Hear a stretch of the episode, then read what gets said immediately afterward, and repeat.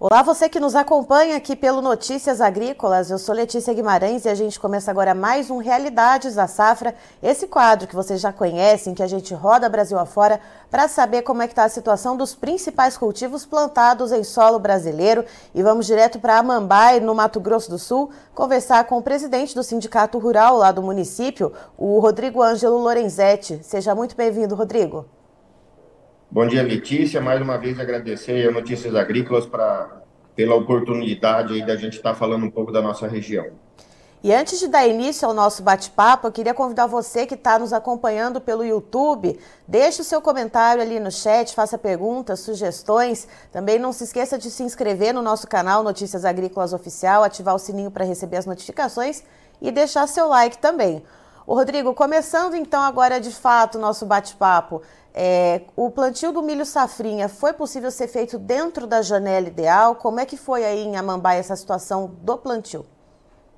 Nós tivemos uma certa dificuldade, sim, Letícia, devido a, a, a, muitas chuvas em fevereiro, né? Isso atrasou um pouco a colheita do soja e também atrasou o plantio do milho. Mas é, a gente acabou que conseguiu aí fazer dentro de uma janela razoavelmente boa, vamos dizer assim, o plantio do milho na nossa região aí.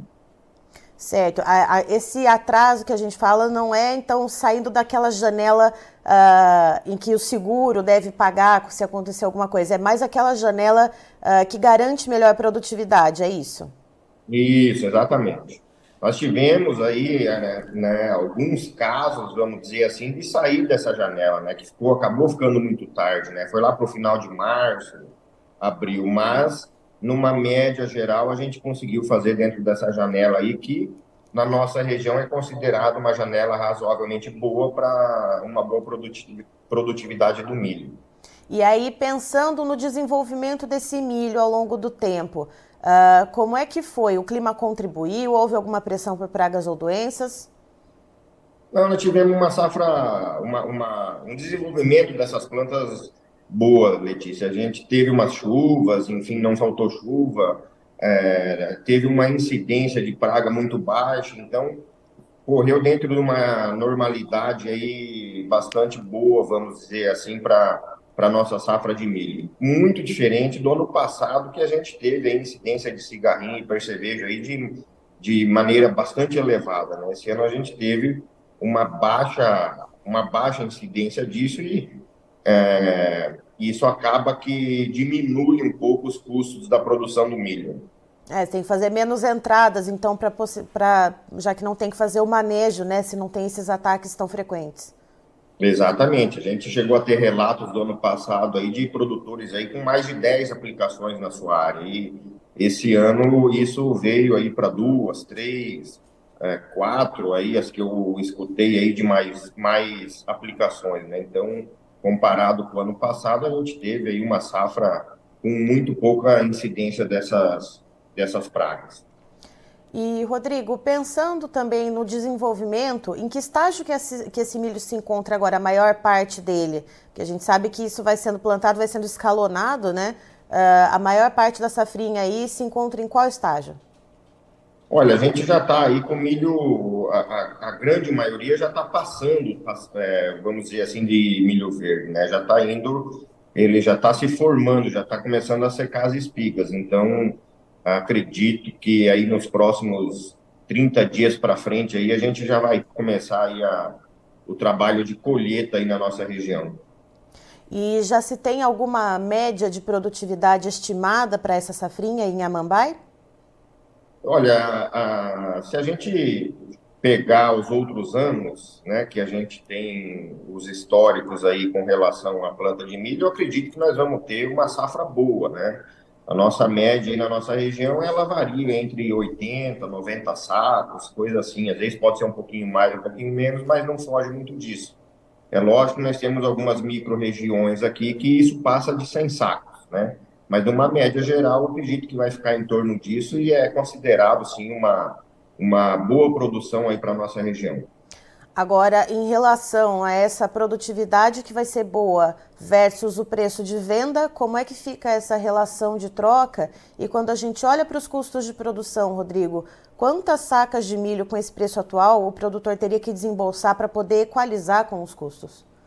É, realmente é, quebrou aí, vamos dizer assim, o preço ele quebrou em torno de 50%. Então nós estamos sim essa dificuldade a, a comercialização, o preço de comercialização hoje, por mais que você produza essa média de 80, 90 sacos, ele ainda não fecha a conta do produtor. Ah, se a gente for fazer essa equalização de preço-produto, eu acredito que é, é, varia bastante, vamos dizer assim, né, Letícia, de produtor para produtor, ah, pelo investimento que foi feito na planta ou não.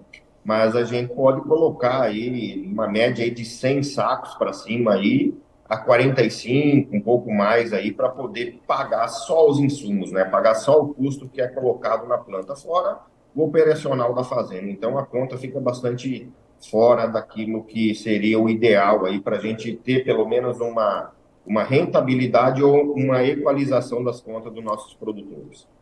E, Rodrigo, uh, tem também a questão do arrendamento de terra, né? A gente pensa nessa conta só dos insumos, tem os custos operacionais, e quem arrenda a terra ainda por cima ainda o custo fica maior. Maior, com certeza. Aí a conta não faz fechar, é, infelizmente, né, não fecha de jeito nenhum. A gente não tem é, muitos contratos, vamos dizer assim, de renda no milho na nossa região, mas a gente teve a mesma situação no soja. Então, a, a, segunda safra, que seria o milho, que talvez poderia deixar algum caixa, alguma rentabilidade para o produtor, também agora se foi pelo pelo preço do milho. E isso, com certeza, afeta diretamente aí esse, esse nosso mercado aqui na região. Então, não teve muitos contratos feitos antecipadamente pelo produtor aí em Amambai? E a gente consegue estimar alguma porcentagem daqueles que tenham ali travado alguma coisa anteriormente? Não, é difícil eu te falar. Eu não tenho esses números aqui, né? É, a, a, a, questão que eu falei do contrato seria a questão da renda, né? Mas a gente teve uma comercialização boa em janeiro, fevereiro do preço do milho e depois a gente teve alguns contratos aí melhores de preços aí, né, em torno de 60 reais, 57, um pouco mais, mas foram poucos produtores que fizeram essa é, esses contratos, né, como a, até pela insegurança que a gente tinha lá atrás por causa da planta, que essa planta se atrasou, então fica muito difícil o produtor poder é, firmar algum negócio em quantidade de saca de milho sem saber se vai conseguir plantar ele na época certa. Certo.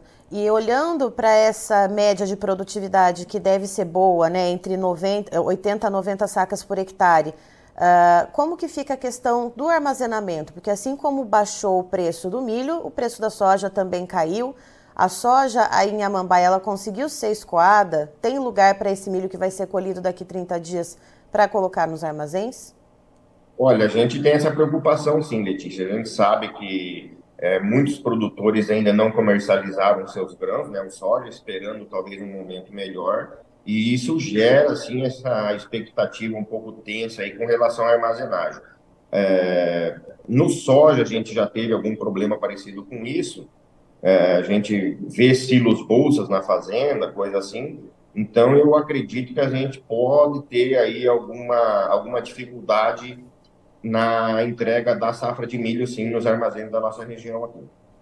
Certo. Rodrigo, muito obrigada pela sua participação aqui com a gente. Você é sempre muito bem-vindo.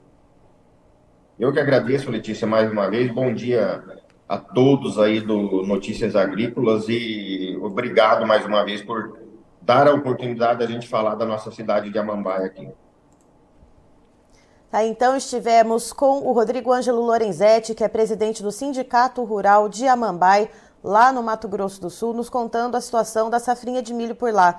De acordo com ele, a maior parte, então, das plantas já está começando a entrar na fase de finalização.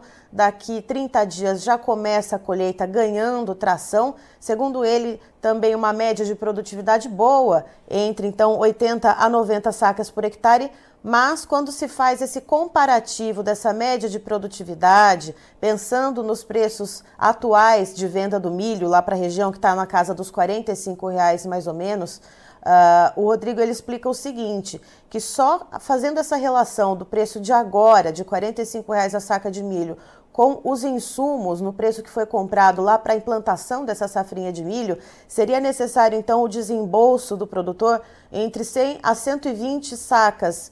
Então, uh, essa produtividade que o produtor vai ter esse ano, nessa média, é claro que varia muito de produtor para produtor, de quanto, quanto de tecnologia foi empregado nas lavouras, mas fato é que a conta não vai fechar para o produtor lá em Amambai, assim como em várias regiões do país. E outro ponto destacado pelo Rodrigo também foi a questão do armazenamento. Boa parte da soja ainda não saiu, esse cenário foi visto já no ano passado. Uh, essa soja, claro, né, também baixou o preço de comercialização, assim como o milho. Já se vê esse loose bag nas lavouras, né? O, o Rodrigo ele explica que o produtor já está olhando para isso. Ou seja, então também tem esse problema, essa preocupação com o armazenamento. Antes de terminar, eu queria deixar um recado para você que nos assiste, você produtor rural, seja de qual área você for, seja da área de proteínas animais, seja da área de grãos, de café, enfim, de sucro, da área de sucro energético, né, de cana de açúcar. O Notícias Agrícolas promove a terceira edição do concurso Melhor História de um Agricultor e você pode participar contando a sua história para a gente. E é muito simples. Basta gravar um vídeo, pode ser com o seu celular mesmo, assim, na horizontal, celular deitadinho, um vídeo de dois minutos, então, nos relatando a sua história, seja uma história de sucessão familiar, uh, seja algo curioso, enfim, o que te trouxe até o agronegócio, até esse momento, então, nos ajude a contar a história do Brasil que produz. Entrando no nosso site Notícias Agrícolas, você vai no nosso menu, tem ali especiais, clicando ali já vai aparecer melhor história de um agricultor e ali já vai ter todo o regulamento, as instruções de como você vai gravar esse vídeo e nos enviar. Lembrando que o prazo final é agora dia 30 de junho, então tá acabando. Não perca tempo e mande o seu vídeo pra gente. E nessa aba, então, né, do Melhor História de um Agricultor, tem também os prêmios. Caso a sua história for escolhida como uma das melhores, os prêmios que estão espetaculares. E falando no nosso concurso, então, Melhor História de um Agricultor, vamos falar de um dos nossos patrocinadores. Você já conhece o Acessa Agro? É a plataforma de benefícios da Singenta. Então, você, através dessa plataforma e comprando os produtos da Singenta por meio dela, são mais de 3 mil produtos, você vai acumulando pontos e, e você pode, então, uh, trocar por, outras, por outros benefícios. É, a plataforma é acessaagro.com.br. Vá agora então para conhecer essa plataforma da Singenta e se você é agro, acessa. Até já, daqui a pouco tem mais informação para você.